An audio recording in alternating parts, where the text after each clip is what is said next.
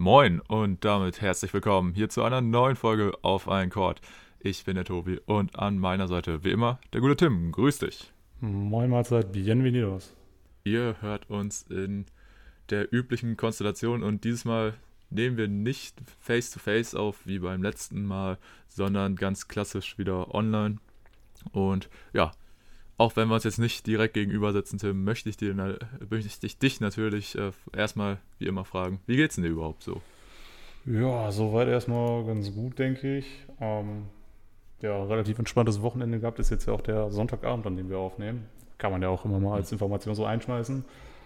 Und ja, nächste Woche geht wieder wie gewohnt los mit Arbeit etc. Aber ich bin gut gelaunt, denn ähm, nächste Woche startet ja bereits auch wieder ein sehr großes Basketball-Event und das ja sogar bei uns vor der Haustür, was ja sehr cool ist.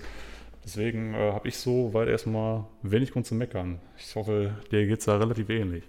Ja, also ich hatte ein sehr abwechslungsreiches Wochenende, muss ich sagen. Ähm, es fing sehr gut an und dadurch, dass ich jetzt einen neuen Ausbildungsvertrag unterschrieben habe, äh, endet meine Free Agency tatsächlich in absehbarer Zeit, beziehungsweise habe ich da jetzt einen festen Termin für, was auf jeden Fall ziemlich cool ist. Wann geht's Und, los? Äh, Mitte Oktober. Mitte also ein bisschen ist es noch. Ähm, aber ja, genau, dass man da jetzt, sage ich mal, schon mal was hat, ist auf jeden Fall sehr gut. Und ähm, ja, genau. Dann hatten, hatten wir heute ein, oder hatte ich heute ein Fußballspiel mit meiner Mannschaft und ich war so grottenschlecht. Das war ein absoluter Downer. Jetzt hat vorhin auch noch Werder verloren und so. Also gefühlt äh, lief heute gar nichts. Mein Lieblingsspieler hat ja heute auch noch ein Basketballspiel verloren. Also aus der Hinsicht vielleicht auch gar nicht so cool, auch wenn die andere Mannschaft, äh, dass die gewonnen hat, hat mich natürlich auch gefreut, aber das vielleicht an späterer Stelle nochmal mehr. Aber ja, war so ein bisschen so ein Auf und Ab dieses Wochenende bei mir. Aber ich glaube, im, äh, im, im Großen und Ganzen überwiegt doch das Positive. Und ja, deshalb, Tim, wollen wir gar nicht groß lange drum rum äh, reden und direkt mit dem äh, ersten Thema einsteigen? Ja, genau, lass uns direkt reingehen. Gut, denn es gab eine große Neuigkeit, die vor ein paar Tagen herausgekommen ist. Und natürlich ging es da um den Namen, der so ein bisschen, ja, die ganze bisherige Offseason so begleitet hat. Und zwar natürlich um den vom guten Kevin Durant, denn KD hat sich jetzt mit den ähm, Nets Front Office sowie den Besitzern ausgesprochen und hat anscheinend seine Trade-Forderung zurückgezogen. Und damit ist so, ja, ich sag mal, das größte Hickhack, die größte Personalie in dieser laufenden äh, Offseason erstmal zu Ende gegangen, kann man, denke ich, sagen. Äh, war ja wirklich so das beherrschende Thema, wo es alle paar Tage, sag mal, zu News gab. Und auch wenn so die NBA im Sommerloch war, so zu KD konnte man gefühlt irgendwie immer was bringen. Ähm, ja, und das scheint sich jetzt erstmal erledigt zu haben, nachdem sich KD ähm, mit einem persönlichen Treffen mit den Nets-Ownern äh, sowie ähm, GM Sean Marks und Steve Nash ausgesprochen hatte. Und ja, jetzt sieht es allen anscheinend danach aus, dass Kevin Durant voraussichtlich in der kommenden Saison für die Brooklyn Nets auflaufen wird was nicht unbedingt abzusehen war, muss ich sagen. Da würde ich auch gleich mal dich fragen, Tim. Hättest du damit gerechnet, dass das jetzt wirklich so kommt und KD nicht seinen Trade bekommt, sondern ja, in Brooklyn bleiben wird? Nee, gerechnet hatte ich damit erstmal nicht. Es war ja letztendlich schon so, dass es so schien oder nach außen hin so kommuniziert wurde, dass du da einfach einen Konflikt hast, der sich mal eben so nicht lösen lässt. Und ähm, da als es dann später noch dahin dass äh, KD dann doch auch noch Forderungen gegenüber dem Eigentümer gestellt hat, wo du dir auch schon gedacht hast, hm, sollte man das jetzt als Eigentümer unbedingt so machen, war halt ein bisschen schwierig. Ich habe zwar die ganze Zeit auch immer so ein bisschen die Meinung vertreten, dass man da so ein bisschen vorsichtig sein muss, weil ja alles, was wir jetzt dann erfahren haben, irgendwo hinter verschlossenen Türen dann besprochen wurde und wir dann die Hintergründe von der ganzen Thematik so gar nicht kannten. Nur ja, so wie es sich erstmal dargestellt hat, war ich schon der Meinung, dass es sehr schwierig sein sollte für ihn, da zu bleiben. Ähm, aber letztendlich war es tatsächlich auch so die Lösung, die mir dann doch eigentlich sogar auch noch am besten gefällt. Denn ähm, ich hatte es ja auch schon mal angesprochen, als wir das erste Mal das Thema im Pod hatten, dass ich dieses Brooklyn Nets Team so, wie es auf dem Papier dasteht, erstmal gar nicht so verkehrt finde und da auch äh, durchaus Interesse daran hätte, das so in der Konstellation zu sehen. Und ähm, wäre er jetzt dann tatsächlich zu den Suns oder den Heat gegangen, was ja seine ersten Ideen waren oder beziehungsweise seine ersten Forderungen, dann hättest du da einfach eins der besten Teams der vergangenen Saison gehabt, nochmal mit Kevin Durant obendrauf. Und das wäre dann auch wieder dann so eine Konstellation gewesen, die ja für sein Narrativ dann auch nicht mehr so geil gewesen wäre. Ja, wäre alles nicht so schön gewesen. Aber nochmal zu deiner Ausgangsfrage, nee, dass es jetzt tatsächlich so kommt und man scheinbar das muss man ja dazu sagen, so wird es kommuniziert, erstmal alle Konflikte da äh, zur Seite geräumt hat, das habe ich so nicht kommen sehen. Ist halt tatsächlich auch sowas, was man jetzt gerade in dieser Ära eher selten sieht, dass wenn ein Superstar ähm, ja so eine Forderung äußert, dass es dann dem ja nicht nachgegeben wird. Allerdings muss man halt auch sagen, war die Situation jetzt rund um die Brooklyn Nets und KD ja wirklich so besonders, einfach weil er erst in der vergangenen Offseason, also sprich im Jahr 2021, einen neuen Vierjahresvertrag unterschrieben hat, der, glaube ich, knapp an die 200 Millionen US-Dollar geht. Also wirklich ein saftiges Paket. Und dass er da noch nicht mal ein Jahr später da schon wieder weg wollte, das hat natürlich ja bei den meisten Fans für Verwirrung gesorgt. Ich meine, klar, bei den Nets ist halt wirklich sehr viel schief gelaufen. Ähm, in, gerade in der vergangenen Saison, da hätte man sich das bestimmt auch nicht vorgestellt, dass man dann auch noch in der ersten Runde von den Celtics gesweept wird. Aber generell habe ich mir auch gedacht, also ich finde es extrem, oder ich hätte es extrem schade gefunden, hätte sich jetzt dieses Netzteam so aufgelöst. Ähm, bei, gerade auch bei Kyrie Irving war ja auch so ein bisschen die Frage, wie sieht es bei ihm aus, weil Kyrie wäre ja auch so einer gewesen, dem man es tatsächlich zugetraut hätte, seine Player Option nicht zu ziehen und dann vielleicht woanders äh, zu unterschreiben. Hat er dann jetzt nicht gemacht, die Player Option war äh, die Player Option hat er gezogen, also Kyrie ist nächste Saison auch höchstwahrscheinlich am Start in Brooklyn, muss man halt wirklich immer so sagen. Wir gehen jetzt erstmal davon aus. Und ja, zum Beispiel halt gerade, dass sie jetzt noch gar nicht mit äh, eben einem Ben Simmons zusammengespielt haben, der ja in der vergangenen Saison via Trade für James Harden zum Team gestoßen ist. Das war halt auch so ein bisschen das Ding, wo ich mir dann so gedacht habe, hm, ja, okay, ich finde es halt immer ein bisschen schade, wenn dann Spieler, sag ich mal, getradet werden möchte oder so, obwohl erst, sag ich mal, in so einer neuen Konstellation noch gar nicht ausprobiert hat. Das fand ich bei Harden zum Beispiel auch äh, schade, als er dann von den Rockets äh, weg wollte, obwohl sie ihn, sag ich mal, nochmal äh, John Wall dazu geholt haben und es quasi nochmal ausprobieren wollten, aber von Harden quasi gar keine Bereitschaft mehr da war, dass er von vornherein gesagt hat, so, nee, äh, das brauchen wir jetzt auch nicht mehr auszuprobieren. Wir haben es mit Paul versucht, wir haben es mit äh, Westbrook versucht und jetzt habe ich keinen Bock mehr, jetzt möchte ich weg. Ich meine, klar, wenn der Spieler das äh, so entscheidet, dann ist es so. Aber wie gesagt, äh, gerade jetzt dieses ganze Szenario rund um KD, das war natürlich echt wirklich sehr besonders, einfach weil es, gab halt wirklich noch nie so eine Situation, dass dann quasi ein äh, Superstar so äh, öffentlich ein, eine Trade-Forderung, sag ich mal, gegeben hat, auch wenn das natürlich alles nur so über ähm, Champs und Vogue und so kommuniziert worden ist.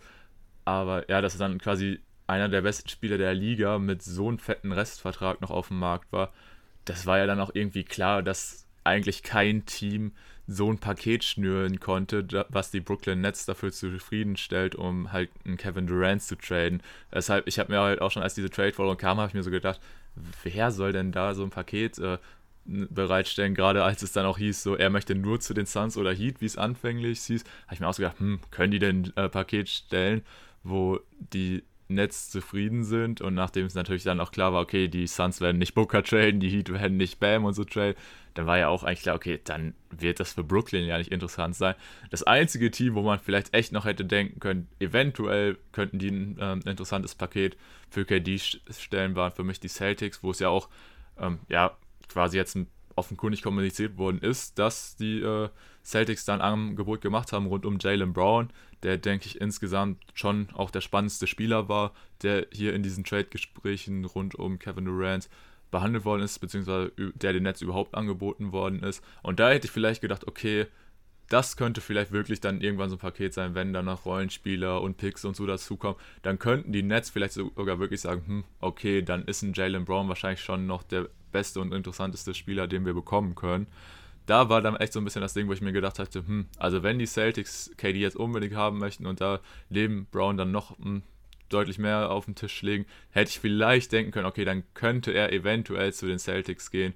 Aber ansonsten habe ich mir auch so gedacht, hm, weil ansonsten hätte ich einfach auch kein anderes Team gesehen, was da für ihn äh, einfach dieses Riesenpaket, was sein Vertrag halt eben ist, da welches Team da ein Angebot hätte machen können, was die Netz zufriedenstellt.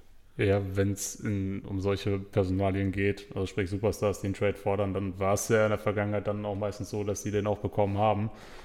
Deswegen hätte sich da dann schon die Frage gestellt, wenn die Nets sich jetzt tatsächlich dazu gezwungen fühlen, einen Trade einzufädeln, inwieweit kommen sie dann überhaupt an den Wert von KD ran oder inwieweit müssen sie sich da unter Wert verkaufen? Aber ich finde es jetzt auch nochmal cool, dass du die Boston Celtics da ins Gespräch gebracht hast, bei denen ich auch einen Moment dran gedacht hätte, dass sie da vielleicht tatsächlich einen großen Move machen und da vielleicht auch die Bereitschaft haben, was Größeres abzugeben.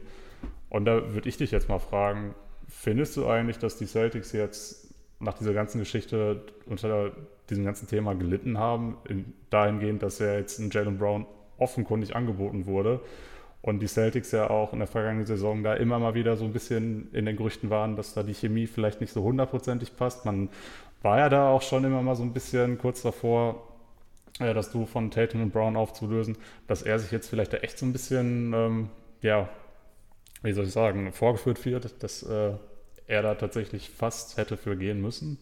Ja, das ist so ein Thema, das finde ich auch interessant, beziehungsweise kann ich mir das auch gar nicht so richtig vorstellen, wie das dann für die Spieler sein muss das äh, muss ja tatsächlich nicht nur bei den Celtics dann Brown oder ähm, Derek White und so, die dann auch so in dem Paket drin gewesen wären. Fand ich zum Beispiel dann auch so bei den Suns total spannend mit so Spielern wie Bridges, Cam Johnson und so, bei denen halt quasi auch klar geworden wäre, okay, wenn äh, sich die Suns halt dafür interessieren, dann wären das die Namen, die auf jeden Fall, äh, sag ich mal, in dem Trade hätten weggehen müssen.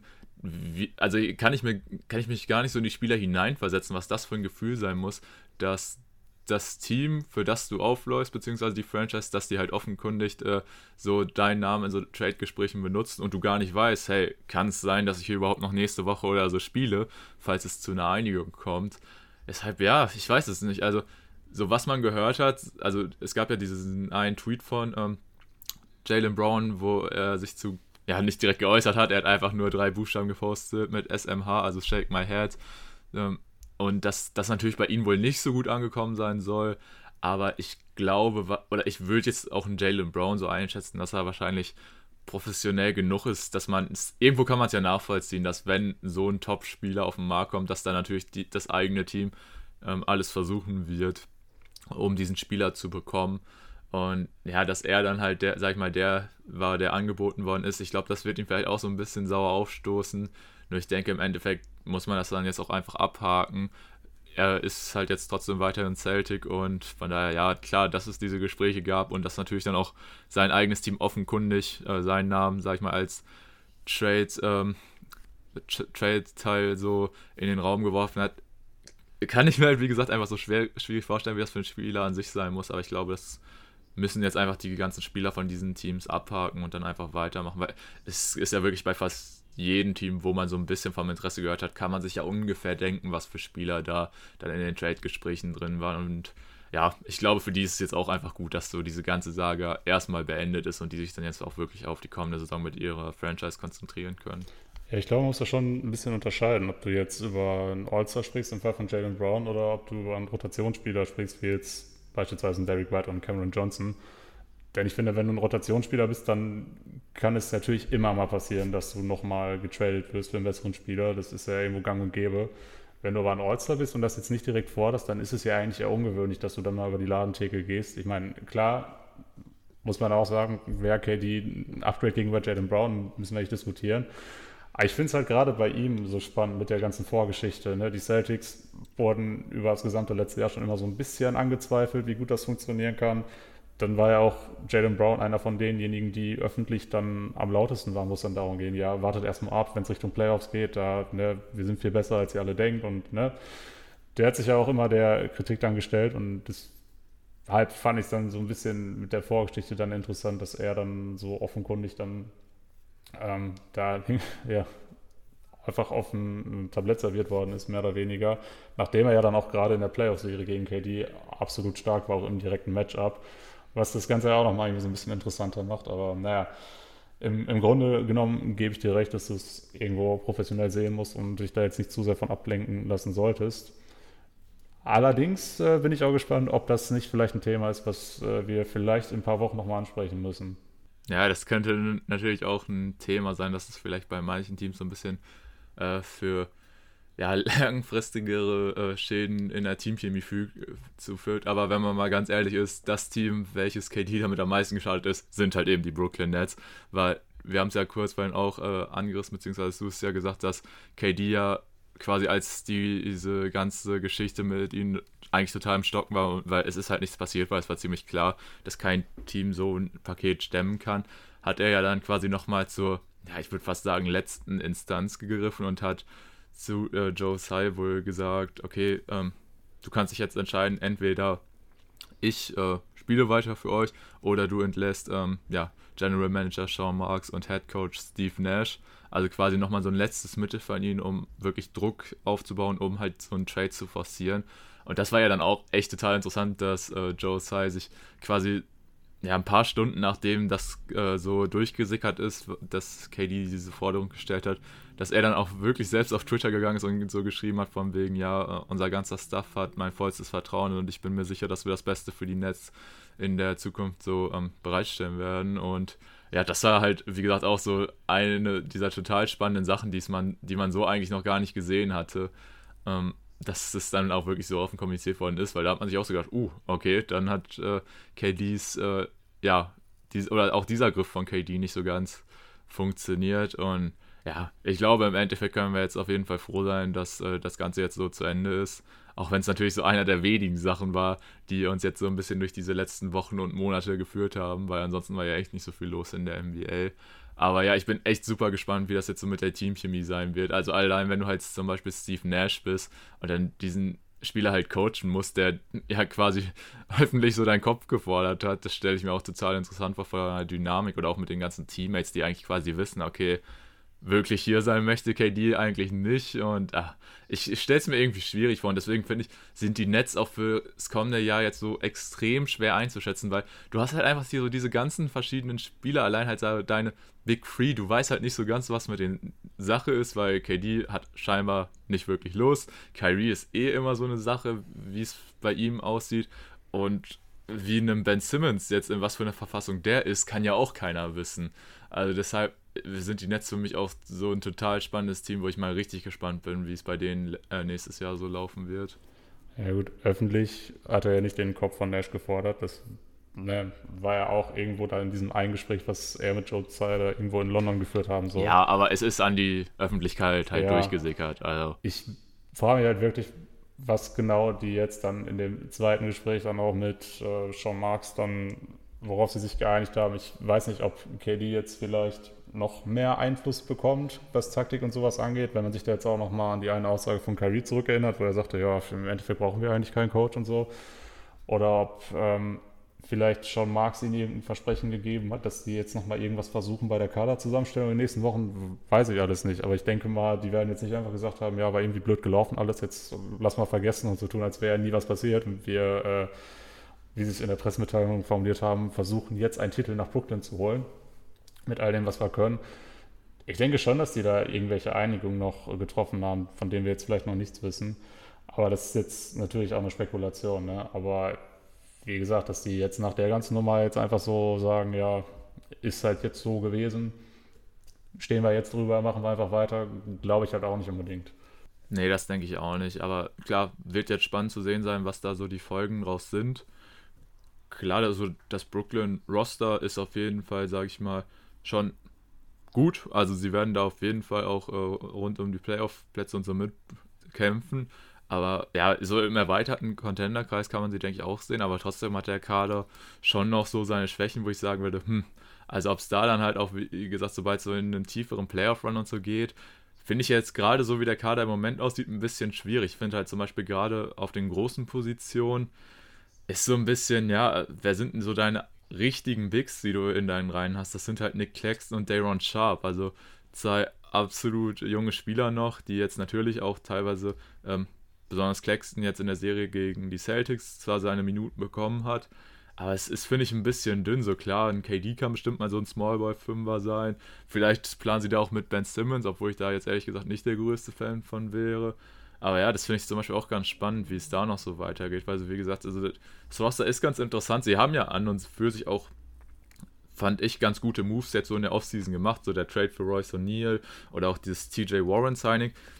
das finde ich alles ganz interessant. Nur auf jeden Fall denke ich, muss da personell auf jeden Fall noch was in Brooklyn passieren, um, sage ich mal, diesen ja, Status als Contender, als erweiterter Contender weiter zu festigen. Ja, ich finde, du hast da wirklich viele Personalien da drin, die so an sich auf dem Papier sich erstmal gut lesen lassen, nur rein von den Namen. Nur gerade die, für die nächste Saison kannst du eben noch nicht so richtig einschätzen, was sie dir dann tatsächlich bringen können. Du hast ja vorhin schon gesagt, KD ne, ist, wird, kommt aus dieser Situation, die nicht so einfach ist. Kyrie sowieso immer kompliziert. Simmons hat letztes Jahr gar nicht gespielt. TJ Warren hat auch seit, ich glaube, seit der Bubble sogar nicht mehr gespielt, wenn ich es jetzt richtig im Kopf habe. Ähm, mhm. Das, da kannst du ja überhaupt nicht so richtig planen, was die überhaupt nächstes Jahr dann wirklich aufs Feld bringen können. Und wie auch schon gesagt hast, gerade auf den großen Positionen sieht es auch noch ein bisschen schwierig aus. Ja, und dann hast du da auch äh, einige Spieler drin rumlaufen, die in den Playoffs dann viele Minuten gehen müssten, die allerdings defensiv dann auch sehr anfällig sein können. Und da meine ich jetzt nicht mal unbedingt Kyrie, aber das dann ja auch noch Patty Mills, der wahrscheinlich einiges dann an Spielzeit bekommen würde, oder auch ein Seth Curry, der da doch relativ angreifbar ist. Aber ja, muss man gucken, da sehe ich auch noch deutliche Schwächen, aber wie gesagt, so insgesamt bin ich sowieso erstmal gespannt, was die in der Regular Season leisten können. Ich denke schon, dass sie einige Siege einfahren können. Ähm, ja, ich denke, im Best Case können sie auch eine ganz gute Platzierung haben, aber ich würde jetzt auch noch nicht so weit gehen und sagen, das ist ein klarer Playoff-Log, zumal da ja auch dann ein paar Leute drin sind, wo du immer mal wieder weitere Verletzungen mit einplanen müsstest.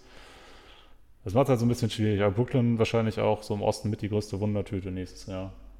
Ja, das denke ich auch. Also bei denen kann ich mir wirklich sehr viel vorstellen an potenziellen Outcome, der da passieren kann, weil du halt so viele X-Faktoren da hast, wo du einfach nicht weißt, wie es passieren wird. Und ja, wie gesagt, ich bin jetzt mal gespannt, wie sie das Roster noch abrunden werden. Ähm, ob sie es einfach wieder, sag ich mal, mit so Allstars auffüllen, ob dann vielleicht ein Blake Griffin nochmal zurückkommt, ein Aldridge und so. Äh, ja, aber das wäre für mich ja dann auch noch, sag ich mal, nicht das, wo ich sagen würde, okay, ja, das hat das Roster jetzt klar aufgewertet. Ich finde, wie gesagt, äh, ist schon ein bisschen besser jetzt auch im Vergleich zur Vorsaison, einfach weil sie sich auf dem Flügel verstärkt haben und na, jetzt zumindest zum Beispiel auch mit einem Dragic einen weiteren kleinen Guard verloren haben, der defensiv anfällig war, obwohl du ja schon die restlichen Kandidaten aufgezählt hast und Cam Thomas rennt da ja auch noch rum. Also so, gerade die Guard-Defense ist ein bisschen schwierig und ich bin auch halt super gespannt, wo sie jetzt Ben Simmons einplanen werden. Also wie da wirklich der Plan mit ihm ist, ob er wirklich als Point Guard fungieren soll oder vielleicht halt als Power Forward oder halt wirklich als Center, weil so gerade wenn jetzt kein großer Trade mehr für einen Big oder so kommen sollte oder sie da sich was einfallen lassen, dann wäre für mich Ben Simmons schon fast der Starter auf der 5 und da bin ich auch mal gespannt, wie das wohl in so einer ganzen Saison dann aussehen sollte, weil man hat das phasenweise gesehen ähm, bei den Sixers, aber dann natürlich auch meistens nur für so ein paar Minuten, wenn zum Beispiel mal ein Beat gesessen hat. Da fände ich Simmons eigentlich in der Rolle auch ganz interessant. Nur ich finde, dann nimmt man ihn auch so ein bisschen seine Stärke als On-Ball-Verteidiger. Von daher weiß ich nicht, ob das so die prädestinierte Lösung für den Rest der Saison ist. Aber da muss man einfach mal schauen, was sich jetzt einfallen lassen werden es ist halt schon auf jeden Fall nochmal ein, ein anderer Kader als zur Vorsaison. Allein, dass ein Joe Harris hoffentlich jetzt wieder spielen kann, der ja auch einen Großteil der vergangenen Saison verpasst hat. Deshalb, ja, auf die Netz bin ich auch echt mal gespannt, aber ich denke, mehr wird man dann eventuell auch in, äh, in einer Vorschau oder so dann nochmal ausführlicher darüber sprechen. Denn wir haben jetzt schon gute Zeit für die Netz verbraucht. Oder hast du noch was äh, zum Team aus Brooklyn? Ja, ich hätte vielleicht jetzt noch kurz ergänzt, dass du ja in dem Team schon ziemlich viel Shooting Power hast. Da wäre es vielleicht echt mal interessant, Simmons vielleicht in so einer Draymond-Rolle zu sehen, also zumindest offensiv dann.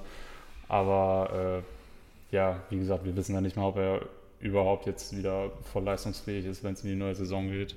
Deshalb würde ich da jetzt mit, mit weiteren Spekulationen noch warten für eine mögliche Saisonvorschau, wie es gerade auch schon gesagt hast. Ja, klingt gut. Okay, dann, ja, wir haben über die Netz gesprochen, eins der Teams, über das man, sag ich mal, so in den letzten ein, zwei Jahren mit am häufigsten gesprochen hat, besonders wir jetzt, seitdem wir den Pod machen. Aber es gibt da ein Team, sag ich mal, über das hat man ja wahrscheinlich mindestens genauso viel gesprochen, beziehungsweise eigentlich, wenn bei den einen Team Drama ist, ist es meistens auch bei den anderen Teams. Tim, über was für ein Team müssen wir natürlich auch noch hier sprechen? Es können natürlich nur die Los Angeles Lakers sein. Genau, weil wenn, äh, wenn irgendwo bei irgendeinem Team viel Drama los ist, dann natürlich auch bei den Lakers. Ist jetzt tatsächlich so ein bisschen wieder was passiert. Ich würde sagen, wir fangen mit der, ja, ich würde fast sagen, ersten positiven Nachricht äh, für die Lakers an und das ist, dass LeBron James einen neuen Zweijahresvertrag bei den Lakers unterschrieben hat. Was natürlich, und der Contract, der hat es auf jeden Fall in sich. Zweijahresvertrag über 97 Millionen US-Dollar, was äh, sehr fett ist. Da muss man allerdings auch sagen, dass ja, LeBron James da für das zweite Vertragsjahr eine Player Option hat also sprich für die Saison 24-25. Und wir alle wissen, dass äh, 2024 höchstwahrscheinlich bevorstehen wird. Richtig, Bronny James kommt in die Liga und da hat sich der King also jetzt die Option offen gehalten, dann eventuell aus seinem Vertrag auszusteigen, um dann mit seinem Sohnemann zusammen zu spielen, was wir, glaube ich, denke ich, alle gerne sehen möchten. Aber ja, jetzt ist er quasi noch für die nächsten zwei Saisons committed für die Lakers und das muss ich sagen, hat mich tatsächlich so ein bisschen überrascht, gerade der Zeitpunkt, weil ich hätte schon gedacht, dass diese LeBron Extension vielleicht noch so ein letztes Druckmittel auch für LeBron ist, um da nochmal Druck auf das Front Office zu bauen, um halt den Kader zu verbessern, weil das war ja auch so ein bisschen was, was man auch in der letzten äh, ja, Regular Season bzw. zur Trade Deadline gehört hat, dass LeBron da eigentlich auch noch auf Verstärkungen aus war und gesagt hat, wir müssen uns noch verbessern, äh, haut mal bitte eure Picks und so raus und dass da das Front Office ziemlich klar gesagt hat, nein, das machen wir nicht. Und deswegen hätte ich gedacht, dass er vielleicht dann sagt, solange ihr hier nichts äh, am Kader verbessert, ähm, solange unterschreibe ich ja auch keine Verlängerung. Hat er jetzt schlussendlich dann doch getan. Ich bin mal gespannt, ob es da vielleicht hinter den Kulissen, äh, sag ich mal, schon so Absprachen gab, weil zum Beispiel ein Folgetrade gab es ja dann noch, auf den wir auch eingehen werden. Aber ich muss sagen, also wirklich auch dieser Zeitpunkt der Verlängerung hat mich ein bisschen überrascht. Wie sah das bei dir aus, Tim? Ja, der Zeitpunkt hat mich auch ein bisschen überrascht, aber ich denke, das wird wahrscheinlich so sein, wie du gerade auch schon vermutet hast, dass Le GM da hinter den Kulissen schon deutlich mehr weiß als wir. Ähm, so an sich, jetzt abgesehen vom Zeitpunkt, hat mich der Deal relativ wenig überrascht. Ich meine, dass er schon länger damit liebäugelt, mal mit seinem Sohn zusammenzuspielen, sobald er gedraftet wird, ist jetzt nichts Neues. Das wissen wir eigentlich sogar schon Jahre, wenn wir ehrlich sind. Ähm, dass er dann seine Verträge auch so strukturieren wird, war dann abzusehen. Ja, ihn jetzt für zwei Jahre dann nochmal knapp 100 Millionen zu geben, da könnte man jetzt vielleicht auch so ein bisschen skeptisch gucken, weil er dann im letzten Vertragsjahr auch, ich glaube, 40 Jahre alt sein müsste. Ähm, aber ja, auch wenn er dann spielerisch natürlich ein bisschen abbauen wird, bis dahin finde ich, ist das ein Deal. Das war eigentlich, äh, ja, kein, keine große Überraschung, dass die Lakers ihm das anbieten. Muss ja bei LeBron dann auch immer mehr als nur das Spielerische sehen, sondern auch alles andere, was er mitbringt an Zugkraft, gerade medial und ähm, deswegen ja, wird ja auch mit 40 Jahren noch enorm viele Lakers-Jerseys verkaufen, da muss man sich überhaupt keine Sorgen machen. Ja, da war es für mich eigentlich ein No-Brainer, dass äh, die Verlängerung so auch in der Form angeboten wird. Wie gesagt, der Zeitpunkt kann man drüber streiten, aber äh, wenn wir jetzt davon ausgehen, dass er da äh, hinter den Kulissen schon deutlich mehr weiß, dann fällt dieses Druckmittel dann vielleicht auch so ein bisschen kürzer, als wir jetzt gedacht hätten. Ja, fasst es, denke ich, gut zusammen. Was ich interessant fand, dass es teilweise so ein bisschen auch das Ding gab, dass, oder was mir jetzt so ein bisschen aufgefallen ist, das war auch schon bei äh, Dame Lillard so, dass das jetzt so ein bisschen verglichen wird äh, mit James Harden, der ja bekannterweise auf Geld verzichtet hat und dass jetzt so ein bisschen der Tenor war, ey, wenn es James Harden macht, warum machen das auch nicht die anderen Superstars und so? Ich weiß nicht, hast du da großen Kommentar zu Tim? Ja, ist ja nicht gang und gäbe, dass es gemacht wird, ne? Also da nee. einen Vorwurf ja. musst du einem jetzt nicht machen. Du würdest ja jetzt ja, auch einem Arbeitskollegen jetzt nicht äh, einen Vorwurf machen, wenn er da irgendwie eine Gehaltserhöhung bekommt und äh, die annimmt, nur weil du jetzt selber keine bekommst. Also gibt sicher, sicherlich auch Leute, die das machen würden, aber dann verstehe ich auch nicht, was da nicht so ganz richtig läuft. Ja, also ich finde halt auch, also klar, das mit Harden war jetzt eine interessante Situation, aber man muss auch gucken, vielleicht war das ja auch jetzt schon irgendwie abgesprochen und wer weiß, wie dann vielleicht die äh, ja, letzte große Extension von James Harden aussieht. Das kommt vielleicht, dazu, ja. Ja, genau, vielleicht ist das wieder so eine Art Wink-Wink-Deal und so. Und ja, deshalb finde ich es auch ein bisschen schwierig von der Kritik. Und gerade wenn wir ja jetzt auch noch äh, über diesen Trade dann sprechen, so die Konstellation, wie sie sich die Lakers jetzt aufgebaut haben, ist schon echt interessant, weil in der kommenden Saison haben sie jetzt fest unter Vertrag LeBron James und Anthony Davis. Und das war's. ähm, äh, Rookie Max Christie hat, glaube ich, noch seinen Vertrag. Und ansonsten hat noch ein Damian Jones eine Play Option. Und das war's. So, der Rest ist auslaufen. Das heißt, die, äh, die Lakers hätten dann trotzdem noch genug Cap Space, um, ja, was weiß ich zu machen. Also sie haben sich auf jeden Fall jetzt nochmal flexibler gemacht. Und natürlich hast du dann mit äh, LeBron und AD, die nächstes Jahr zusammen ja auch dann fast äh, an ja, die 100 Millionen oder so verdienen werden. Das geht natürlich auch schon ordentlich auf dem Cap. Aber trotzdem denke ich, wird es dann da genug Möglichkeiten für die Lakers geben, um sich da auch in der kommenden Saison gut aufzustellen. Und dann hast du halt jetzt noch zwei Jahre LeBron James unter Vertrag. Und ich denke, das ist dann auch ähm, ja, eine gute Grundauslage, beziehungsweise bist du mit der Konstellation dann LeBron und AD im Roster zu haben, auf jeden Fall auch immer noch im Contender-Kreis, auch wenn es jetzt natürlich in dieser Situation ein bisschen schwierig ist. Die Lakers ja auch so ein Team, die in der Offseason sehr lange mit einem Kyrie Irving geliebäugelt haben.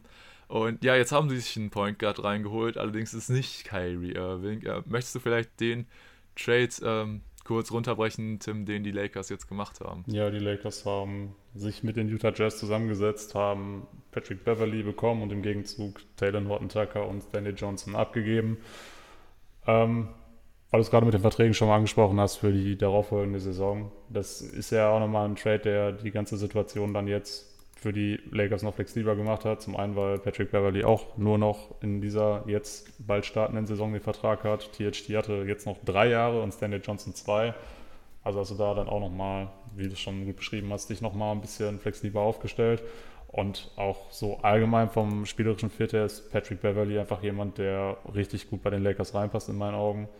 Was sie unbedingt brauchen, ist Shooting und Defense und das bringt Patrick Beverly auf jeden Fall mit. Ich war jetzt auch tatsächlich ein bisschen überrascht, als ich mir das angeguckt hat. Ich hatte nicht auf dem Schirm, dass der tatsächlich über seine Karriere äh, 38 Prozent von der Dreierlinie getroffen hat, was natürlich ein sehr guter Wert ist und eine gepaart mit seiner Defense, die er nun mal mitbringt, ist das, denke ich, ein Spieler, der sehr gut reinpasst. Jetzt musst du natürlich davon ausgehen, dass äh, ja ein weiterer Point Guard in dem Team davon nicht so begeistert ist, wie, wie ich jetzt vielleicht in dem Moment, namentlich genannt Russell Westbrook, denn die beiden haben sich ja über die Jahre immer mal wieder, beziehungsweise sind immer wieder aneinander geraten.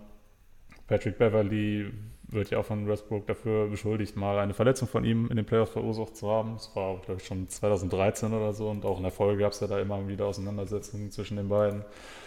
Ja, die beiden hassen sich. Jetzt stehen sie beim selben Team unter Vertrag. Ist für mich dann doch ein Zeichen, dass ähm, die Lakers dann doch noch aktuell alles daran setzen, Westbrook irgendwie loszuwerden.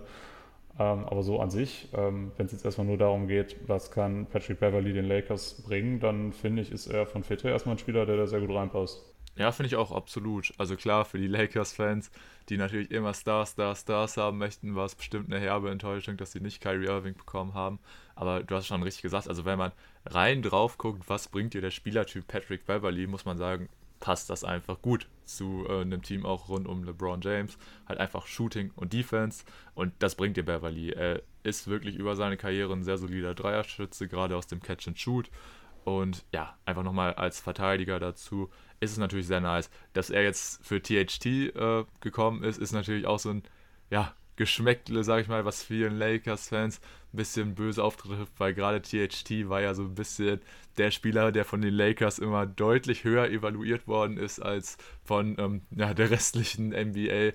Beziehungsweise hat da jeder mal so drauf geguckt und hat sich so gedacht, hm, okay, warum ist jetzt gerade der für die Lakers so dieses Juwel? Man denkt jetzt zurück an äh, ja, ich, äh, den einen Moment zur Trade Deadline 2021 war es, glaube ich, als ein Paket rund um Schröder und ich meine Casey P auf dem Tisch lag mit den Toronto Raptors für Kyle Lowry und die Raptors aber noch THT haben wollten und die Lakers gesagt haben, nee, dann machen wir das nicht, THT geben wir nicht ab. Also das war schon echt interessant, wie viel Vertrauen da die Lakers halt eben in Taylor Horton Tucker gelegt haben, dass der immer für sie so ein bisschen untouchable war und ja, kann ich verstehen, dass es ein bisschen komisch wirkt, dass die Lakers ihn halt für einen 34-Jährigen ähm, abgeben, aber man muss echt sagen, also es ist ein absolut verständlicher Move in meinen Augen für die Lakers. Einfach weil hat THT diese Erwartungen, die auch so die Lakers in ihn hatten, nicht wirklich gerecht geworden ist. Das liegt vor allem einfach daran, weil er diesen wackeligen Dreier hat. Er nimmt gar nicht mal so viele Würfe äh, oder so viele Attempts und die trifft er dann auch noch nicht mal hochprozentig. Also sprich gerade dieses Shooting, was du unbedingt in einem Team ähm, um LeBron James brauchst, das bringt er dir einfach nicht. Und auch defensiv fand ich, äh, war er phasenweise sah er gut aus, aber war jetzt auch nicht auf dem Level, wo du sagen müsstest, okay, er war jetzt super wichtig. Und ja, wie gesagt, von daher ist halt äh, Beverly, finde ich, dann eine super Ergänzung für die Lakers. Und ja, die Situation rund, mit rund um ihn und Westbrook finde ich halt jetzt auch echt interessant. Also es wirkt natürlich jetzt sehr klar, dass die Lakers Westbrook unbedingt noch loswerden möchten.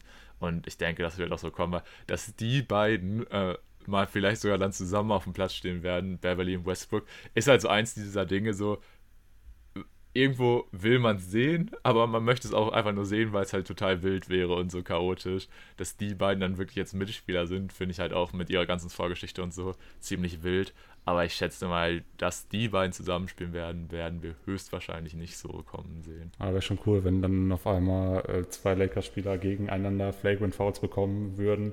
Hätte mit Sicherheit mal was ganz Interessantes, aber äh, nein. Ich denke, da können wir uns ziemlich sicher sein, dass Russell Westbrook noch getradet wird oder wenn das jetzt tatsächlich nicht zustande kommen sollte, dass er dann aber auf jeden Fall nicht mehr für die Lakers auflaufen wird. Es gibt ja auch nach wie vor immer noch dieses Gerücht oder beziehungsweise die Möglichkeit wird diskutiert, dass er gegen Buddy Hield und Miles Turner von den Pacers getradet werden kann oder beziehungsweise gab es da sogar schon das konkrete Angebot was bisher allerdings äh, noch nicht zum Trade geführt hat, da die Lakers sich ja dagegen wehren, ihre zwei verbleibenden Erstrunden-Picks in den Jahren 27 und 29 müsste es sein, abzugeben. Man wollte bisher immer nur einen abgeben. Ähm, aber ich denke mal, sofern die Pacers weiterhin bereit sind, diesen Trade so durchzuführen, dann werden die Lakers da jetzt auch relativ zeitnah einknicken und sagen, okay, dann nehmt die Picks, Hauptsache wir sind Westbrook los und können unser Team noch verbessern, denn ähm, Buddy Hield und Miles Turner wären sicherlich auch nochmal zwei Spieler, die den Lakers sehr gut tun würden. Ähm, natürlich musst du gerade bei Miles Turner mal sagen, sofern fit. Das ist ja auch bei Anthony Davis immer so ein Problem gewesen. Ähm, aber ich denke mal, je, so ziemlich jeder würde jetzt aus Lakers Sicht sagen, so, okay, äh, scheiß mal auf den zweiten Pick, Hauptsache wir kriegen jetzt diesen Deal durch, damit wir unser Team letztendlich verbessern, oder siehst du was anders? Nee, das stimmt absolut. Und ich würde gerade auch, wenn dieses Pacers-Paket so durchgehen würde, wäre das ja eine super interessante Starting Five bei den Lakers, muss man sagen. Rund um Beverly, hier, James, Davis und halt eben Turner. Klar, Verletzungsanfälligkeit ist dann auf, auch auf jeden Fall ein Thema. Vor allem, weil das Lakers-Roster dann auch nicht sonderlich tief ist, beziehungsweise ja, also klar, sie haben ihre Signings gemacht, aber das haben wir ja auch schon mal so ein bisschen angesprochen, von wegen vom Shooting her und so ist es dann sieht es auch ein bisschen dürftig auf. Und gerade so mit Ausblick auf die Playoffs sind da jetzt auch nicht so die Spieler, wo du sagen würdest, okay, die packen bei uns auf jeden Fall die Playoff-Rotation. Das ist halt alles so ein bisschen, ja, steht noch in den Sternen, was da kommen wird. Klar, du hast so ein paar Wildcards auch noch bei den Lakers und Kendrick Nunn halt zum Beispiel, von dem weiß jetzt keiner, was mit dem sein wird. Und Austin Reeves hat sich ja äh, auch schon in der vergangenen Saison als guter Rollenspieler erwiesen. Aber danach wird schon ein bisschen schwierig. Aber was natürlich auch interessant wäre, wenn halt äh, Westbrook jetzt noch ja, quasi gedumpt wird, dann könnte ja auch der Name Dennis Schröder für die Lakers wieder deutlich interessanter werden. Das war jetzt quasi vor dem Beverly-Trade, wurde das teilweise schon so ein bisschen ähm, ja, in der Gerüchteküche besprochen. Und ja, jetzt nachdem quasi für Beverly getradet wurde, hieß es so, hm, okay, dann hat sich das wohl erledigt. Aber wie gesagt, sobald Westbrook dann gehen würde, wäre das tatsächlich auch eine Möglichkeit, gerade weil jetzt so die Starting Five, wie ich sie besprochen habe, habe ich ja gesagt, würde ich interessant finden. Aber da wird es teilweise schon so ein bisschen an der Creation mangeln. Da wäre auf jeden Fall viel, Lust, äh, viel Last auf den Schalter, äh, Schultern von LeBron James, weil Beverly, auch wenn bei ihnen offiziell äh, als Positionsbezeichnung Point Guard steht, ist er ja jetzt nicht wirklich der klassische Spieler, der den Ballvertrag übernimmt, sondern wirklich primär auf seine Defense und auf sein Shooting ähm, zuzuschreiben. Und deshalb wäre ich da auch mal gespannt, was die Lakers dann sonst noch so vielleicht an möglichen äh, Free Agent Signings oder so machen könnten. Ja, Schröder würde ich auch dann in der neuen Konstellation super interessant finden als sechsten Mann für die Lakers. Ich denke, er ist nach wie vor gut genug, um auch ein Team, was gewinnen will, einen positiven Impact von der Bank zu bringen. Und wie du schon gesagt hast, du hast dann als wirklich guten Creator nur noch LeBron James und auf der Bank, ja, da wird es dann unfassbar eng, zumal wir bei Kendrick Nunn auch noch nicht wirklich wissen, was wir von ihm erwarten können, weil er auch letztes Jahr gar nicht gespielt hat.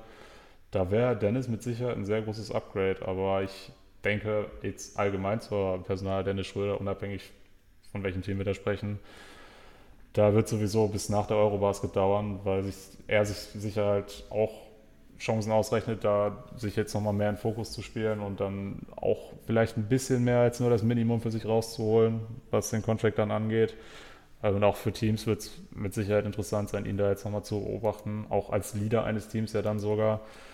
Äh, deswegen, also was eine Schröder-Entscheidung angeht, da werden wir sowieso noch warten müssen. Aber bei den Lakers würde ich ihn jetzt auch sehr gerne nochmal sehen.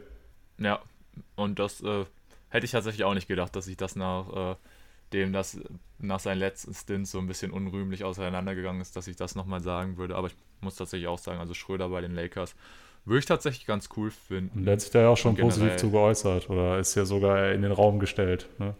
Ja, ja, genau. Oder wenn man mal so ein bisschen deren Instagram-Profile so verfolgt, da schreiben er und LeBron sich ja teilweise dann da noch ein paar Nachrichten unter den jeweiligen Posts des anderen und so. Also ich könnte es mir schon wirklich ganz gut vorstellen.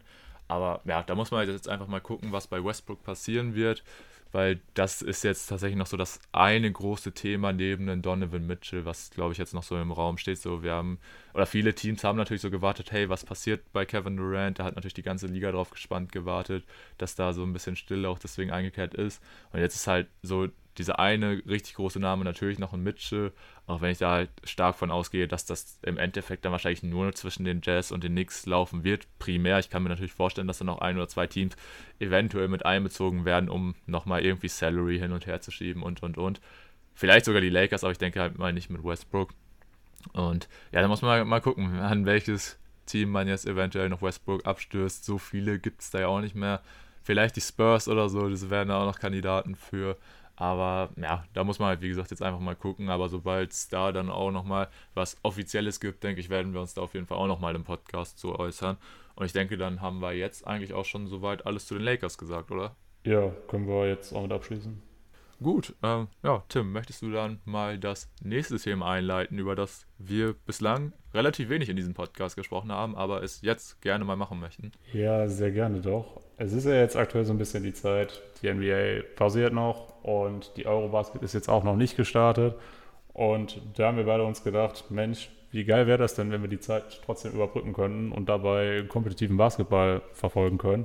Und da hat es sich jetzt für uns beide unfassbar gut angeboten, mal ein bisschen tiefer in die WNBA reinzugucken, da da jetzt aktuell die Playoffs laufen. Und ich muss ehrlich sagen, für jemand, der bisher nur sehr wenig Kontakt mit der WNBA hatte, das ist echt eine verdammt geile Liga und macht auch unfassbar viel Spaß, da mal reinzugucken. Ich werde jetzt wahrscheinlich auch künftig nicht äh, auch die komplette Regular Season verfolgen und so, aber so zu den Playoffs lohnt sich das auf jeden Fall. Gerade wenn man äh, so ein bisschen auf Basketballentzug ist und da unbedingt mal wieder was gucken will, ist halt schon aktuell ein bisschen geiler Playoff-Basketball zu gucken, anstatt irgendwelche Eurobasket-Vorbereitungstestspiele oder von mir aus auch äh, WM-Quali-Spiele, die natürlich auch ihren gewissen Reiz haben. Aber das Playoff-Basketball nur mal ein bisschen was anderes. Und ja, da haben wir uns gedacht, äh, reden wir einfach mal so ein bisschen über die bisherigen Playoffs. Die erste Runde ist ja jetzt abgeschlossen und die zweite Runde startet in genau 45 Minuten. Und da, ja, passt es zeitlich jetzt einfach sehr gut bei uns rein, mal so ein bisschen zusammenzufassen, was so passiert ist. Ähm, ist jetzt so ein bisschen die Frage, wie wir das machen. Wollen wir einfach vielleicht mal ganz kurz über jede einzelne Serie ein paar Sätze verlieren? Ja, also das werden wir jetzt so ein bisschen machen, aber wirklich vorab auch der Disclaimer, das ist jetzt ein absoluter Casual Talk. Ja, ja, ja. Also da sind wir wirklich absolut nicht drin. Wir sind jetzt wirklich in dem Sinne gerade absolute Event-Gucker, dass wir wirklich erst zu den Playoffs bei der WNBA eingeschalten haben. Ähm, mir geht es dann nämlich genauso wie Tim, so die Regular Season oder so habe ich tatsächlich leider nicht wirklich verfolgt. Das, das ist mit der WNBA auch immer so ein Ding, so das nimmt man sich irgendwie so ein bisschen vor, aber dann passt es halt meistens auch irgendwie nicht so ganz rein. Aber gerade jetzt ist natürlich ähm, das von der Möglichkeit her richtig gut, dass du jetzt gerade Playoff-Basketball gucken kannst, ist halt schon wirklich sehr nice, weil da geht es mir auch ehrlich gesagt so wie dir. Also äh, gucke ich viel lieber jetzt so ein WNBA-Playoff-Spiel, als halt irgendwie so ein ähm, Vorbereitungsspiel von einer Nationalelf, auch wenn da Deutschland spielt oder so, finde ich halt einfach deutlich spannender, wenn du weißt, dass es da um was geht. Und ja, deshalb ähm, hat die WNBA uns beide jetzt zumindest äh, für diese Playoffs auch als Event-Zuschauer gewonnen, was denke ich aber auch vollkommen fein ist. Ich glaube, darum geht es ja auch überhaupt erstmal die Liga, dass man überhaupt neue Leute für sich gewinnt. Und deshalb, also falls ihr auch noch nicht äh, häufig bei äh, in der WNBA reingeschaut habt, macht das auf jeden Fall, weil da sieht man teilweise richtig gute Spiele und auch interessante Serien. Und wie gesagt, ähm, ja, die Playoffs sind jetzt gerade in den ähm, in den Semifinals und das wird auf jeden Fall sehr interessant. Und ja, wir können jetzt eigentlich kurz mal über die erste Runde, wie gesagt, ganz schnell rübergehen und nochmal, wie gesagt, der Disclaimer, es ist wirklich nur ein absoluter Casual Talk. Also wenn ihr da tiefer in die Materie reingehen möchtet, dann hört da auf jeden Fall in andere Pods rein. Da können wir auf der deutschen Ebene auf jeden Fall auf die Kollegen von Talk in the Game verweisen, die da sehr aktiv sind. Und ansonsten bestimmt äh, findet ihr doch einige englischsprachige Kollegen und so, die sich da deutlich besser mit auskennen, deutlich tiefer in der Materie sind. Aber wie gesagt, so ein kleiner äh, Casual Talk wollten wir uns dann hier zu der Thematik auch nicht nehmen lassen. Und ja, da wollte ich dich mal fragen, Tim, mit welcher Serie würdest du da denn gerne anfangen? Ja, lass uns mal ruhig mit der eindeutigsten Serie in meinen Augen anfangen. Das ist die zwischen den Las Vegas Aces und Phoenix Mercury. War das Duell 1 gegen 8. Also das Duell, wo du meistens sowieso schon nicht sonderlich viel erwarten kannst. Und was wir vielleicht auch mal kurz erklären müssen für die, die jetzt vielleicht noch nie die WNBA geguckt haben. Es ist so, dass in der ersten Runde Best of Three gespielt wird und danach in den ähm, Semifinals und Finals dann Best of Five. Das vielleicht einmal zum Verständnis ne, bevor das vielleicht irgendwie ein bisschen ähm, irritierend klingen könnte, was wir hier sagen.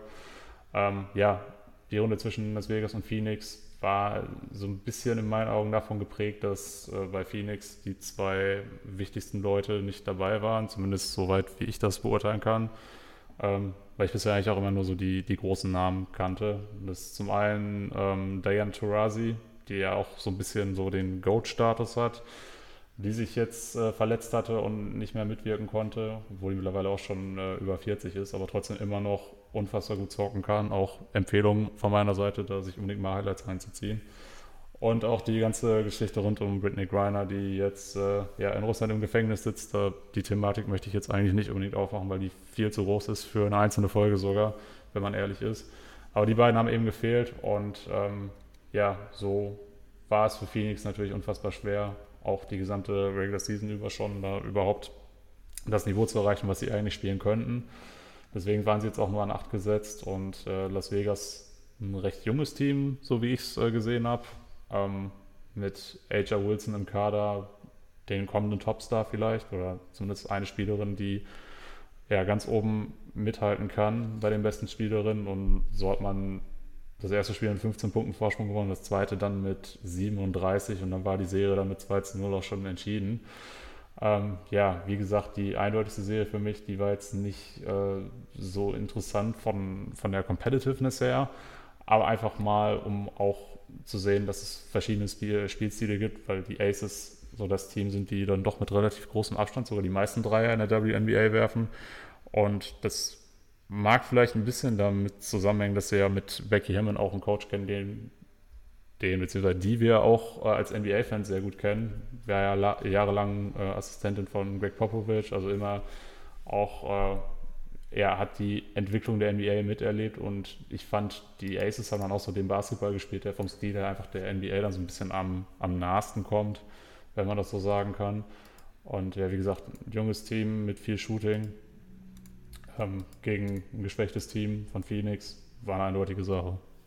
Ja, genau, da hast du ziem, so ziemlich alles jetzt äh, schon gesagt. Da kann ich gar nicht mal so viel noch mit aus, zu ausführen. Äh, ja, wie du schon gesagt hast, es war auch ganz interessant mal zu sehen, wie unterschiedlich da die Ansätze waren, die teilweise die Teams gewählt haben. Gerade für uns jetzt so, die natürlich nicht alle Spielerinnen äh, in den jeweiligen Rostern kennen können da ist es dann teilweise doch schon ganz interessant, wie unterschiedlich da die Ansätze waren. Manche Teams da wirklich äh, ganz klassisch unterwegs gewesen, viel über ihre Bigs gespielt, aber dann jetzt halt im Gegensatz halt dann auch die Aces, so als total junges Team, was einfach die Dreier hat fliegen lassen. Das war schon echt so ganz interessant und kam auch wirklich so sehr nah dem, ja, sag ich mal, modernen NBA-Basketball entgegen, was natürlich auch mit äh, dem neuen Coach of the Year in der WNBA mit Becky Hammond zu tun haben wird. Und ähm, ja, das, was ich jetzt von den Aces gesehen habe, sah halt auch wirklich super dominant aus. Klar, das alles gegen Mercury-Team, was, wie du auch schon gesagt hast, viele Verletzungssorgen hat. Ich glaube, denen sind insgesamt so vier Starter oder so ausgefallen. Und da hat man es natürlich dann auch gerade als äh, 8 Seed gegen den First Seed extrem schwer. Und deswegen, glaube ich, hat es da für wenig Verwunderung gesorgt, dass die Serie in einem Sweep geendet ist. Ja, gut, dann äh, würde ich dir jetzt in dem Fall auch den Vortritt bei der zweiten Serie lassen. Wo möchtest du weitermachen? Ja, dann würde ich sagen, ähm, machen wir einfach ganz normal weiter reden jetzt über das Matchup von den Zweitplatzierten von den Chicago Sky gegen die New York Liberty. Und das war auf jeden Fall eine Serie, die ich auch äh, ja, sehr gespannt verfolgt habe, was äh, zum einen daran liegt, dass da gerade bei der Liberty so ja mit die interessanteste junge Spielerin spielt, die gerade so in der WNBA rumläuft. Ich denke, sie ist auch eine der Spielerinnen, die man auch als äh, ja, jemand, der die WNBA jetzt nicht so ausführlich verfolgt, äh, kennt. Und das ist die gute Sabrina Ionescu.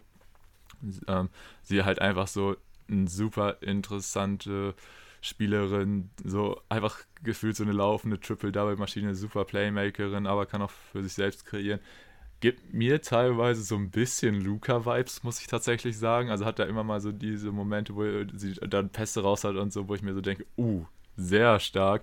Ähm, aber halt, wie gesagt, auch, dass sie dann mal selber Scoring und so übernehmen kann. Und ich weiß, das ist immer ein bisschen schwierig, dann so diese direkten Vergleiche zu Spielern von den Männern herzustellen, aber dass ihr so ungefähr wisst, äh, was das für eine Spielerin ist. Also sie da auf jeden Fall auch ähm, ein Name, den man, ja, sag ich mal, fürs, für ein zukünftiges Gesicht der Liga schon äh, sehr gut halten kann, wird er bestimmt über Jahre noch den Fans der Liberty und generell den WNBA-Fans, ja, sehr viel äh, Freude bereiten. Und ja, dieses äh, Team, was angeführt von Ionescu war, traf dann jetzt in den Playoff auf das Team der Chicago Sky.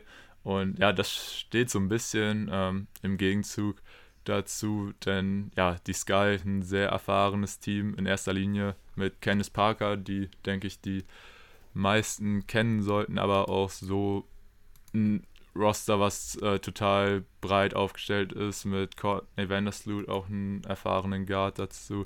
Dann hast du noch ähm, Kaylee Cooper, ich hoffe, es ist richtig ausgesprochen, gerade bei US-amerikanischen weiblichen Vornamen tut man sich teilweise ein bisschen schwer, weil man sie nicht so häufig gehört hat äh, aber auch eine Emma Messium.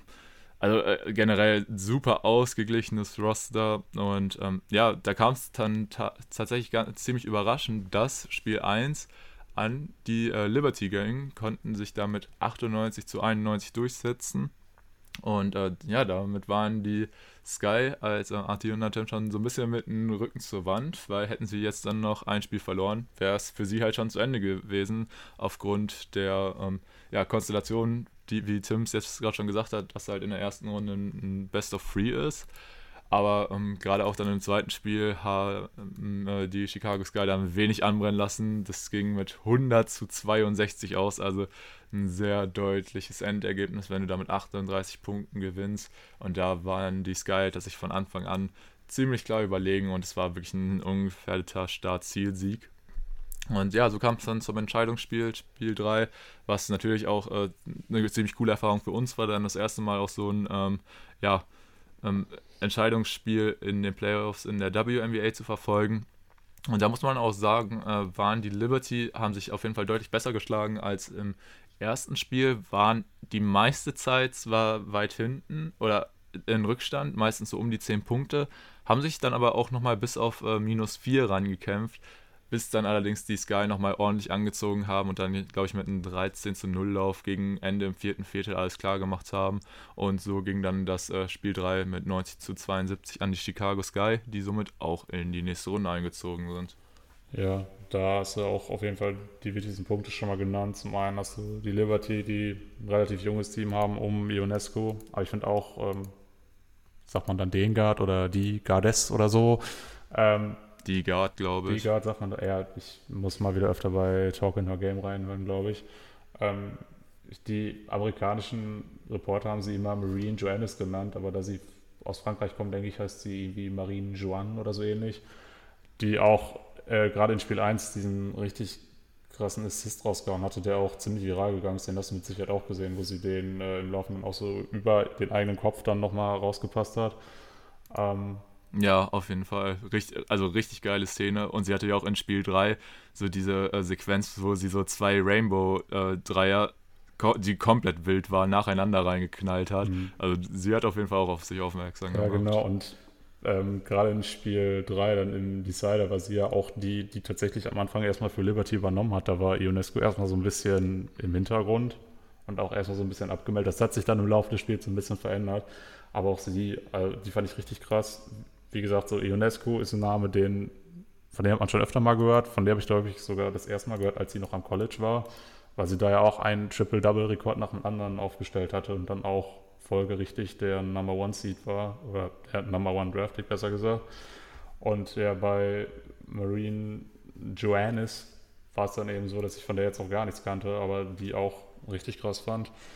Ja, und ähm, wie du auch schon richtig gesagt hast, was die Sky dann einfach als, ähm, als Team aufbieten konnten, ist nun mal einfach nochmal eine ganz andere Klasse. Ähm, war wirklich ein Upset in Game 1, dass ähm, New York da gewinnen konnte, muss man schon ehrlich so sagen. Gerade in Spiel 2 hat man dann doch deutlich gesehen, was es da für einen Qualitätsunterschied gibt, eben vor allem was Erfahrung angeht, aber eben auch, wie du schon genannt hast, in der Breite. Du hast einfach ein super rundes Roster. Du hast mit ähm, Candice Parker und ja, ich tue mich jetzt auch mit dem Vornamen schwer. Ich nenne sie jetzt einfach mal Katie Copper. Ich glaube, so wurde sie auch genannt im Broadcast. Zwei Spielerinnen, die schon mal Finals MVP waren. Die Sky ja auch ähm, amtierender Champion, das kann man vielleicht auch nochmal dazu sagen. Aber auch der Backcourt dann mit Vandersloot und Quickly, ähm, die ja sogar verheiratet sind, habe ich jetzt rausgefunden. Finde ich auch äh, irgendwie cool. Das, da hast du einfach die vielleicht beste Playmakerin der Liga oder beziehungsweise halt die Spielerin, die schon mal Assist-Leaderin war in der WNBA und mit Quickly die mutmaßlich beste Schützin, weil sie auch sämtliche Male schon den äh, Dreifach-Contest gewonnen hat. Also was da zusammenkommt, das ist schon unfassbar stark und äh, ja, deswegen äh, war es für mich dann schon eine große Überraschung, dass man da Spiel 1 abgeben musste. Und ähm, ja, jetzt haben wir schon den Number One und Number Two Seed so ein bisschen beleuchtet. Das ist für mich jetzt auch äh, relativ naheliegend, dass die beiden dann wahrscheinlich auch im Finale aufeinandertreffen werden. Aber da können wir gleich nochmal zu kommen. Eins nach dem anderen. Aber ja, was ich jetzt zu dem Zeitpunkt eben schon mal sagen kann, ist, dass Las Vegas und Chicago auf jeden Fall sehr viel Spaß gemacht haben und auch absolut Werbung für die WNBA gemacht haben. Auf jeden Fall. Und man kann eigentlich auch sagen, also es wäre auf jeden Fall auch zu wünschen, sag ich mal, wenn die beiden Teams in den Finals aufeinandertreffen, weil ich glaube, dann werden wir so eine äh, tolle, hochkompetitive Serie sehen, dass das wirklich nur Be äh, die beste Werbung für den Frauenbasketball sein würde.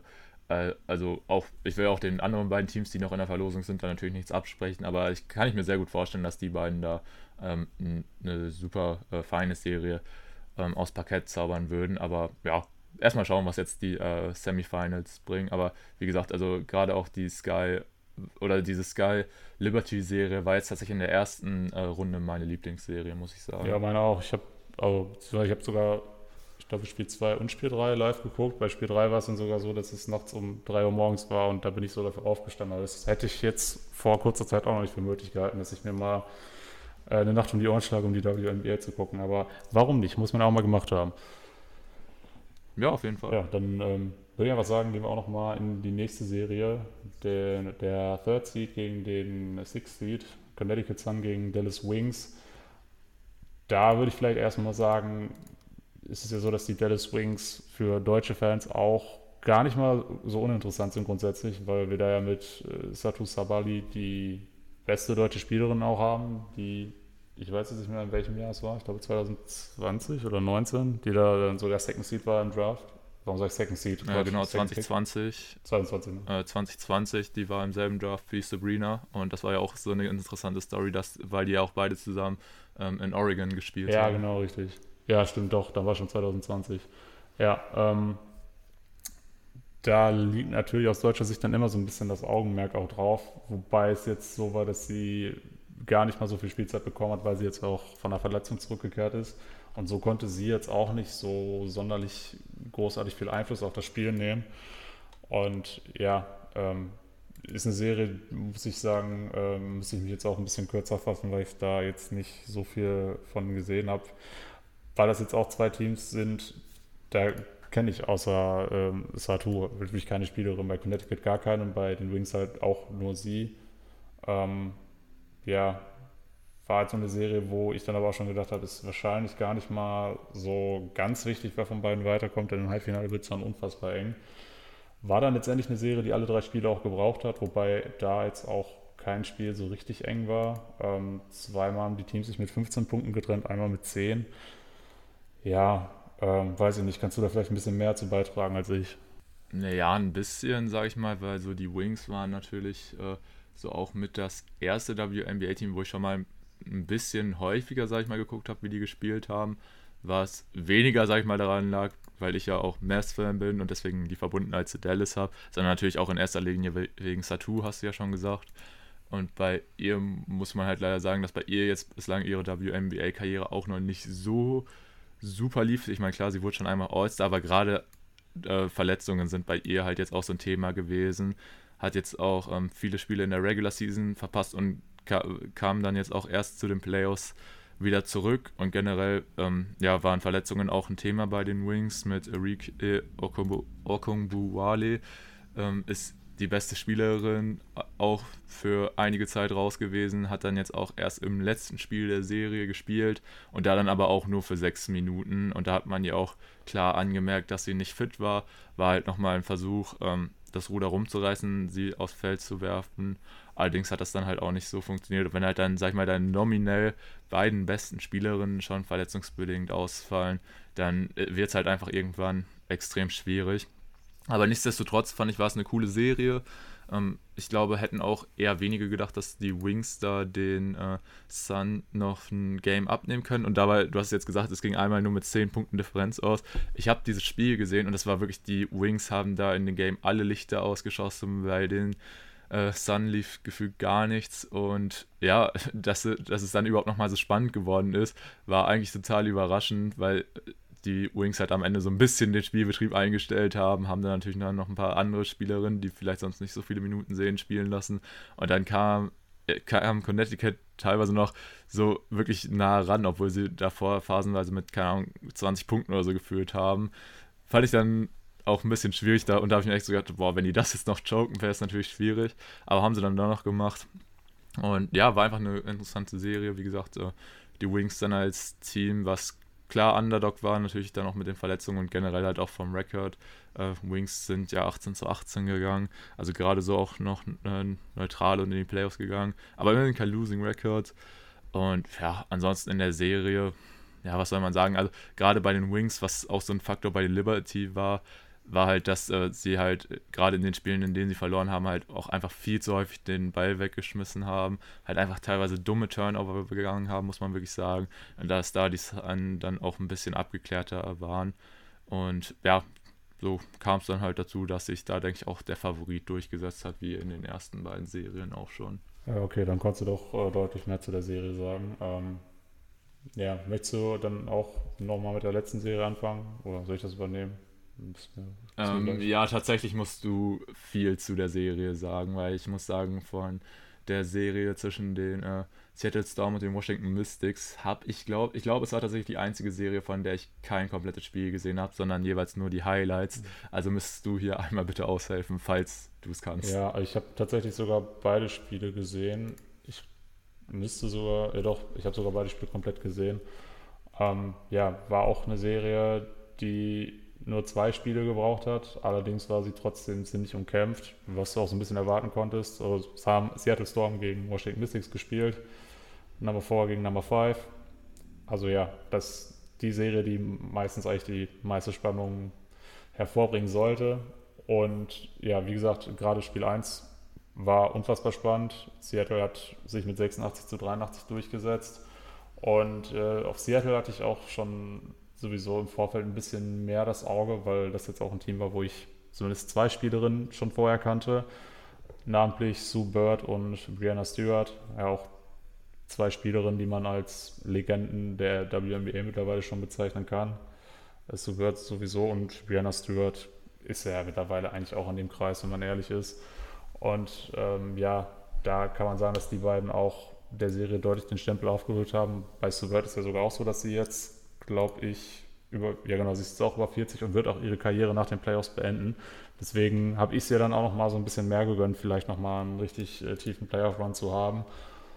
Und sie hat abgeliefert, gerade auch im zweiten Spiel, was dann ein bisschen deutlicher war, ähm, hat man 97 zu 84 gewonnen, hatte sie mal wieder 10 Assists. Ist, wenn ich das jetzt richtig im Kopf habe, sowieso die äh, Spielerin mit den meisten Assists in WNBA History. Also ein richtig guter Point Guard. Ähm, Rainer Stewart dann auch äh, ja, auf den großen Positionen einfach dominant bis zum Geht nicht mehr. Hatte in beiden Spielen Double-Double, einmal 23 und 12 und dann nochmal 21 und 10. Also wirklich richtig stark. Da konnten die Mystics dann auch nicht wirklich viel gegen, äh, ja, entgegensetzen. Ähm, wen man da vielleicht kennen könnte, ist die gute Elena Deladun. Ähm, die hat auch gerade in Spiel 1 äh, zum Ende hin gefühlt alles getroffen. Ist auch nochmal richtig heiß gelaufen, hat am Ende 26 Punkte. Aber auch die haben dann letztendlich nicht gegen äh, das dann doch erfahrenere Team aus Seattle gereicht. Und ja, wie gesagt, im zweiten Spiel war es dann ein bisschen äh, deutlicher. Da konnte dann auch die von mir angesprochene Delle dann nicht mehr so ganz viel ausrichten, beziehungsweise hatte einfach deutlich weniger Impact und so kam dann auch das etwas deutlichere Ergebnis zustande. Ja, aber äh, ja, zusammenfassend kann man schon sagen, dass Seattle sich da verdient durchgesetzt hat. Ein drittes Spiel wäre mit Sicherheit auch nochmal ziemlich cool gewesen, weil er dann auch nochmal das Heimrecht gewechselt hätte nach Washington. Äh, ja, ist uns zwar wert geblieben, aber äh, ja, das, das zumindest erstmal von meiner Seite dazu. Gut, ähm, wie gesagt, ich kann zu der Serie leider nichts mehr hinzufügen weil, wie gesagt, dafür habe ich sie einfach zu wenig verfolgt. Und ja, jetzt, wie gesagt, auch ein Ausblick auf die Semifinals ist ein bisschen schwierig, einfach weil wir da nicht so tief äh, in der Materie drin sind. Das ist halt wirklich so, wie es halt bei so einem Casual, sag ich mal, ist. Also ich gucke mir das jetzt einfach an und äh, hoffe natürlich schön Basketball zu sehen, aber da wurde ich bislang auf jeden Fall nicht enttäuscht und deswegen freue ich mich auch auf die Matchups. Äh, kleiner Fun-Fact, den ich jetzt noch zur Serie zwischen den Storm und den Aces gesehen habe. Äh, das wurde mir gerade auf die Timeline gespielt. Äh, da in dieser Serie, beziehungsweise in dem Matchup, werden tatsächlich äh, sieben Number One-Picks gegeneinander Ja, das hätte ich auch gelesen, ja. Jeweils beiden Teams verteilt. Das ist schon eine ziemlich wilde Statistik. Ja, das ist crazy. Also stell, stell es mal in der NBA vor. Also wer da nicht alles zusammenspielen müsste, das wäre total verrückt. Ja, man, man muss ja fairerweise also da, dazu sagen, dass die WNBA, und jetzt muss ich auch aufpassen, was ich sage, ich glaube aus zwölf Teams besteht. Da mhm. ja, kannst du ja dann schon mal, oder es ist wahrscheinlicher, dass du mehrere hohe Picks in Folge hast, ne? Ja, genau, und das, äh, ja, genau, da hast du natürlich auch nochmal einen guten Punkt, dass das alles ein bisschen, ja, einfacher ist, als wenn das jetzt, sag ich mal, 30 Teams sind und so, ne? Ähm, das ist natürlich ein bisschen anders, aber ja, wie gesagt, also jetzt sehen wir dann in den Semifinals halt äh, das Matchup zwischen den Las Vegas Aces und den Seattle Storm, sowie den Chicago Sky und den Connecticut Sun. Also ich weiß gar nicht, so groß tippen oder so, glaube ich, brauchen wir eigentlich nicht. Ich glaube, ich habe ja jetzt schon so gesagt, dass ich mir äh, Chicago gegen Las Vegas in den Finals wünschen würde. Sieht das bei dir genauso aus oder bist du dann doch eher bei äh, den Seattle Storm und würdest du Subert nochmal ein Finals Run ja, gönnen? Ich, ich, glaube, ich würde doch eher mit Subert gönnen, auch wenn ich da tatsächlich nicht von ausgehe, weil ich Las Vegas doch zu stark in der ersten Runde fand. Aber ja, also wie gesagt, Subert, wenn sie schon sagt, dass sie jetzt ihre doch sehr lange Karriere beendet, dann äh, würde ich es ihr doch nochmal gönnen, am Ende nochmal in den Finals zu stehen und vielleicht sogar den Titel zu holen. Okay, alles klar. Ja, ist doch denke ich, dann auch ein schönes Schlusswort äh, zu diesem Themenbereich, den wir jetzt mal angeschnitten haben. Ähm, ich hoffe, das war für euch auch interessant, dass wir jetzt auch mal die WNBA beleuchtet haben mit unseren, ja, sag ich mal, äh, Casual-Wissen. Ich hoffe, das äh, war jetzt auch in Ordnung und dass wir nicht zu viel Quatsch erzählt haben. Nicht, dass sich irgendwelche Hörer, die jetzt die WNBA deutlich mehr verfolgen als wir, sich die Haare raufen und denken, was erzählen die beiden eigentlich für einen Schwachsinn. Äh, ich hoffe, da haben wir jetzt nicht äh, zu viel Stuss von uns gegeben, aber ich denke, das war ganz okay. Und ich glaube auch einfach, jede Plattform, die man halt auch mal der WNBA bietet, ist auf jeden Fall ähm, eine gute Plattform. Ähm, weil, wie gesagt, schaut da einfach rein. Also da sieht man auch einfach richtig schön Basketball. Und deshalb, also einfach Werbung für die W ist, denke ich, immer gut. Und ja, dann würde ich sagen, können wir den Themenbereich auch zumachen. Und mit Blick auf die Uhr, ja, Tim, wollen wir uns dann noch so die letzten 20 Minuten mit unserem letzten Topic widmen? Ja, was äh, hättest du denn so aktuell zum DWB zu sagen? Schieß doch mal los. Ja, die Situation rund um den Deutschen Basketballbund war ja jetzt auch wieder so die letzten Tage vor der Eurobasket, beziehungsweise in der Vorbereitung auf die Eurobasket. Ein bisschen interessant, sage ich mal. Viele Entscheidungen gefallen, die teilweise bei den Fans auf Unverständnis gestoßen sind. Und ja, natürlich gab es auch ein paar Vorbereitungsspiele und, und, und. Ähm, ich weiß nicht, ob wir da jetzt jedes einzelne, sag ich mal, kurz durchgehen wollen. Ich denke, die meisten werden ungefähr wissen, wie es da abgelaufen ist. Äh, was halt jetzt so ein Thema war bei der Nationalmannschaft, ist halt das Thema Verletzungen. Da hatte man es ja zum Beispiel auch so, dass ein Dennis Schröder im ähm, vor, im Testspiel gegen die äh, Tschechische Republik umgeknickt ist und keiner so genau wusste, ob er spielen wird. Hat jetzt aber dann die äh, letzten beiden Spiele auch schon wieder gemacht. Also bei ihm sieht es, denke ich, gut aus. Bei wem es ein bisschen schwierig sein könnte, ist der gute Daniel Theiss, der jetzt auch schon ähm, länger nicht mehr gespielt hat und ähm, ja, mit Verletzungs- und Verletzungssorgen hat. Bei ihm weiß man, glaube ich, auch nicht so genau, ob es für die Eurobasket reicht. Dazu ist Moritz Wagner auch noch ausgefallen. Und so kommt man ja schon fast dazu zu sagen, dass äh, Deutschland gerade auch auf den großen Positionen, was ja so ein bisschen, ja, quasi auch so ein bisschen das Prunkstück war, weil wenn man gesagt hat, dass man irgendwo gut besetzt war, dann auf den großen Positionen. Und jetzt hat man quasi schon so ein bisschen, ja, so ein Lied da entwickelt, weil ja zum Beispiel auch ein Tibor Pleiss verletzungsbedingt nicht dabei ist. Und jetzt wird es da so ein bisschen eng und ja, generell so jetzt die Kaderzusammensetzung ist halt so ein bisschen die Frage, wie sich da ähm, Bundestrainer Gordon Herbert entscheiden wird wen er da jetzt schlussendlich mitnehmen wird. Gab ja dann noch zum Beispiel so eine Sache, wo sich der DWP auch nicht so gut präsentiert hat, als er dann äh, mit Robin Benzing, den langjährigen Kapitän der Nationalmannschaft, ja, ohne große Worte gestrichen hat, wo ja viele von ausgegangen sind, dass er, obwohl er nicht die größte sportliche Rolle einnehmen wird, dann wahrscheinlich trotzdem halt als zwölfter Mann oder so mit zum Turnier fährt. Wurde sich jetzt dagegen entschieden, kann und da wird jetzt zum Beispiel dann auch teilweise groß darüber diskutiert, ob man mit so einem verdienten Spieler so umgehen kann, ob das aus sportlicher Sicht wahrscheinlich Sinn macht. Aber wie gesagt, war halt wieder so alles so ein bisschen, was äh, Thema Öffentlichkeitsarbeit betrifft, wo wir den DBB ja häufiger auch schon mal in der Vergangenheit kritisiert haben und nicht nur wir, sondern so generell häufig Kritik am DBB da war, dass das jetzt auch in dieser Vorbereitung so ein bisschen der Tenor war und ich glaube, gerade bei der deutschen Nationalmannschaft jetzt halt auch einfach die Leute nicht so mit dem besten Vibe in das Turnier gehen, was ja eigentlich mega schade ist, wenn man halt bedenkt, dass es ja in erster Linie eine Heim-EM ist. Da sollte ja eigentlich der Hype schon ein bisschen größer sein. Aber irgendwie habe ich so ein bisschen das Gefühl, kommt mir so vor, als wäre es so in unserer kleinen deutschen Basketball-Bubble irgendwie der Vibe gerade gar nicht so gut und es eher alles ein bisschen ja, kritisch beäugt wird.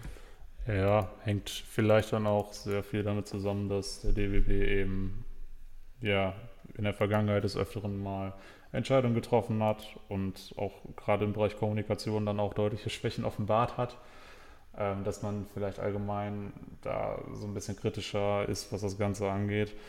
Ja, aber grundsätzlich kann man natürlich schon sagen, dass es sehr schade ist, wie es jetzt mit den ganzen Verletzungen gelaufen ist. Ähm, wir haben, oder wie viele andere auch, immer davon gesprochen, dass wir jetzt wahrscheinlich das talentierteste Team aller Zeiten haben.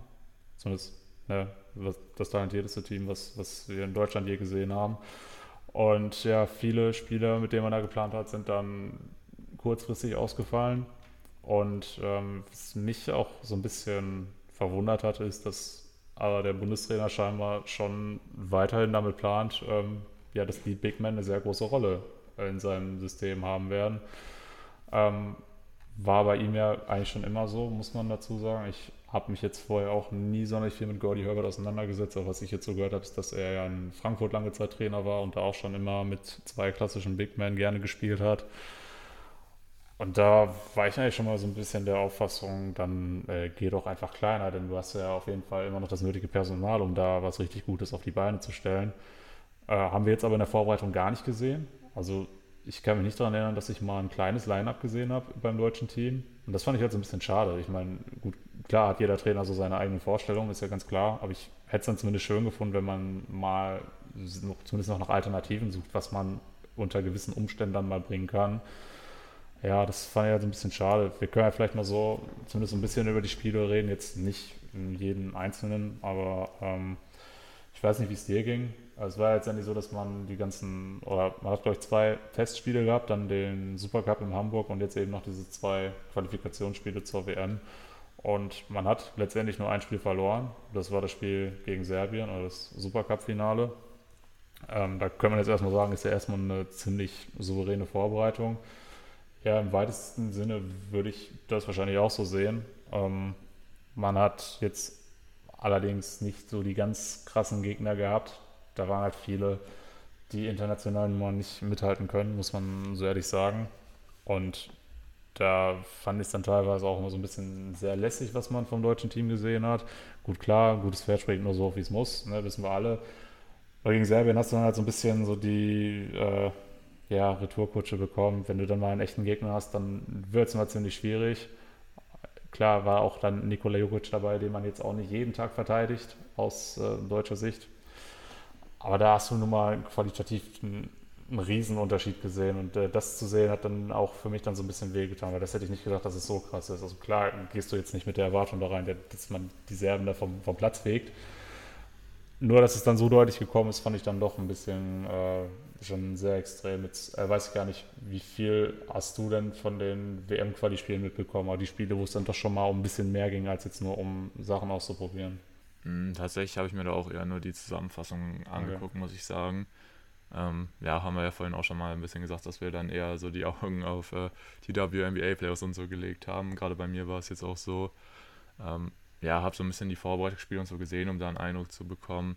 Aber war jetzt bei mir halt auch irgendwie so, dass ich nicht so super viel Lust hatte, äh, mir da groß noch die Spiele anzugucken. Weil, ja, irgendwie, weiß ich nicht, äh, war bei mir auch so ein bisschen, jetzt so ein bisschen nicht so der, die Riesenlust dabei, da immer einzuschalten. Wie gesagt, das Spiel heute gegen Slowenien konnte ich jetzt noch nicht groß gucken, habe ich mir vorhin auch nur schnell die Zusammenfassung angeguckt. Gucke ich mir vielleicht später nochmal irgendwann äh, komplett an, wenn sich die Möglichkeit gibt. Aber ja, ist so ein bisschen die Frage. Also irgendwie kann ich verstehen auch, dass ähm, jetzt gerade beim deutschen Team die Euphorie gerade nicht so da ist, halt in erster Linie natürlich auch wegen den Verletzungen und so. Und dass dann natürlich auch viele so sagen, hm, ja, wir könnten so gut sein, aber dann absagen, Verletzungen und so. Aber es ist so ein bisschen die Frage, die ich mir dann auch stelle, will man jetzt halt so sagen, die ganze Zeit sagen, ja, was könnte sein? Oder will man dann jetzt quasi ab dem nächsten Wochenende einfach sagen, komm, let's go, Turnier fängt an und ab da muss man dann auch am Start sein, weil da wird es dann halt drauf ankommen. Und natürlich, Deutschland hat eine extrem starke Gruppe. Aber wer weiß, was äh, da nicht noch so gehen kann. Ähm, ja, aber gerade auch, wie du es gesagt hast, mit den Line-Up und so, muss man halt einfach gucken, ähm, wie sich das Ganze so entwickelt. Ich finde diese zwei Bigs-Line-Up auch ein bisschen schwierig, weil ich dann noch nicht so den Vorteil dann auch erkannt habe. Und ja, auch wenn du so ein bisschen dir das Roster anguckst, hast du jetzt auch nicht unbedingt viele Spieler in den Reihen, die groß für andere kreieren können. Also da hast du natürlich in erster Linie Loh und Schröder, Franz Wagner natürlich auch. Und ja, dann wird schon ein bisschen schwierig, einfach weil du nicht unbedingt weißt, ob Justus Hollatz äh, überhaupt den Cut schafft. Und dann wird schon ein bisschen äh, eng, sage ich mal. Und Vogtmann natürlich äh, kann aus dem Post noch ein Playmaking mitbringen. Aber gibt halt dann halt auch so Spieler wie ein Andy Obst und so, die natürlich in erster Linie gefunden werden müssen, die jetzt nicht unbedingt super daran sind, den eigenen Wurf zu kreieren. Und ja, da bin ich einfach mal gespannt, wie sich das Ganze noch so entwickeln wird und natürlich jetzt auch auf die finale Kaderbenennung. Aber ich glaube, wir haben es ja auch schon mal so gesagt. Ähm, bei uns ist ja jetzt auch so, wir haben jetzt äh, Tickets für die Endrunde in Berlin und äh, nicht für äh, die Vorrunde in Köln. Aber wir haben ja auch schon so ein bisschen mal gesagt, dass wir jetzt nicht unbedingt damit rechnen, da die deutsche Nationalmannschaft in Berlin anzutreffen. Falls es so kommt, würden wir uns natürlich freuen. Aber ich weiß nicht, da bist du wahrscheinlich auch nicht so guter Dinge wie ich, oder? Nee, bin ich leider wirklich nicht. Und ähm, vielleicht um nochmal kurz die Big Man-Thematik aufzumachen. Das hat Dre Vogt auch in einem Podcast eigentlich ganz gut beschrieben. Es ist ja schon irgendwo ein Unterschied, ob du dann auf den großen Positionen da irgendwie eine Kombination aus äh, Thais Kleber und Vogtmann stehen hast oder ob es dann irgendwann Jonas Wohlfahrt Bottermann und Gavin Schilling sind es ist da schon mal ein Riesenunterschied. Und ich finde, gerade mit, mit Vogtmann hast du einfach einen Spieler, der äh, so gut als einziger Big Man funktionieren kann, wenn du viel Shooting drumherum hast. Gerade auch heute in dem Slowenien-Spiel, was ich sogar komplett gesehen hatte, habe ich immer wieder gedacht, ey, so, so ein bisschen Jokic-Vibes gibt er mir halt schon. Ähm, ist, finde ich, ein überragender Playmaker als Big Man. Also habe ich wirklich wenige gesehen, die das besser können als er. Deswegen finde ich, hättest du eigentlich so viele andere Alternativen, aber dann ja, weiß nicht, wenn du so einen erfahrenen Coach hast wie Gordon Herbert, der das wahrscheinlich seit Jahrzehnten so spielen lässt, dann wirst du das auch nicht ganz so schnell ändern können. Äh, ist ja bei Popovic auch relativ ähnlich äh, gewesen damals, als dann die Dreierrevolution kam. Da war es ja auch nicht so, dass er von heute auf morgen gesagt hat, so, wir schießen jetzt mehr von außen. Das wollte er ja auch erstmal umgehen. Vielleicht ist das da auch ein ähnlicher Prozess, der bei ihm da stattfindet. Aber weiß ich nicht. Ich muss natürlich jetzt auch sagen, gerade wenn man das Spiel gegen Slowenien gesehen hat, dann ähm, könnte man auch ankommen und sagen, ja, warum soll man da jetzt großartig was ändern? Das schien ja wunderbar zu funktionieren, gerade auch am offensiven Brett und so. Aber das Spiel würde ich jetzt auch nicht unbedingt als Maßstab ranziehen, weil die Slowenen jetzt auch nicht so wirklich Bock hatten. Ähm, das hat man schon sehr deutlich gemerkt, was schade war, obwohl die Deutschen natürlich trotzdem gut gespielt hatten. Aber ja, sei es drum. Ähm, wie gesagt, Äh, Line-up-technisch bin ich gespannt, ob man da nicht vielleicht doch nochmal ein paar andere Schritte wagt. Nur das wäre jetzt heute eigentlich die letzte Chance gewesen, da nochmal was auszuprobieren. Jetzt so komplett kalt mit sowas dann in ein großes Turnier zu gehen, würde ich jetzt halt auch nicht so richtig geil finden. Aber wir müssen abwarten. Äh, vielleicht zahlt es sich ja auch aus und äh, man sieht wieder, wie wenig Ahnung wir eigentlich haben. Kann ja auch sein. Deswegen einfach mal abwarten. Ja, wäre ja sogar cool, wenn wir da positiv überrascht äh, werden. Aber muss man jetzt einfach abwarten. Wie gesagt, äh, ich glaube, wir sind generell alle gut dran als Basketballbubble, wenn wir jetzt so ein bisschen, ja, diese ganzen ja, Kritiken und so jetzt einfach dann ablegen und einfach, sag ich mal, ohne groß äh, voreingenommen zu sein in das Turnier gehen und da, oder einfach versuchen, dieses Turnier zu genießen. Und ja, es ist ja auch so ein bisschen die Diskussion, oder was, ich weiß gar nicht, ob du das auch so mitbekommen hast, die letzten Tage war ja auch viel so auf Twitter, dass ähm, ja so ein bisschen das Ding war, ey, wie kann das eigentlich sein, hier ist eine Heim-EM und es ist nicht wirklich Hype und wie kann das sein, dass das nicht im Free-TV und so gezeigt wird. Und ich finde da, du hast äh, Dre vorhin auch schon mal kurz erwähnt, er hat es auch in seinen Pots, also er bringt jetzt gerade auch Pots zu Eurobasket, da solltet ihr euch auch auf jeden Fall ähm, anhören. Ja, ich, mir kommt so ein bisschen vor, als würde sich äh, die deutsche Basketballbubble so ein bisschen größer sehen, als sie ist, weil man muss halt einfach wirklich sagen, dass das Interesse halt einfach nicht so hoch ist. Und deshalb bin ich auch mega gespannt, wie das dann vor Ort aussehen wird bei der Eurobasket, wie viel da los sein wird, ob, wie ausverkauft oder wie voll die Hallen überhaupt sind. Äh, wie gesagt, man muss, man kann eigentlich gar nicht unbedingt davon ausgehen, ob es auch wirklich immer ausverkauft ist und so. Von daher, ja, muss man da einfach mal schauen, wie es ist. Aber Fakt ist halt einfach so, das Interesse an Basketball ist halt leider in Deutschland nicht so groß.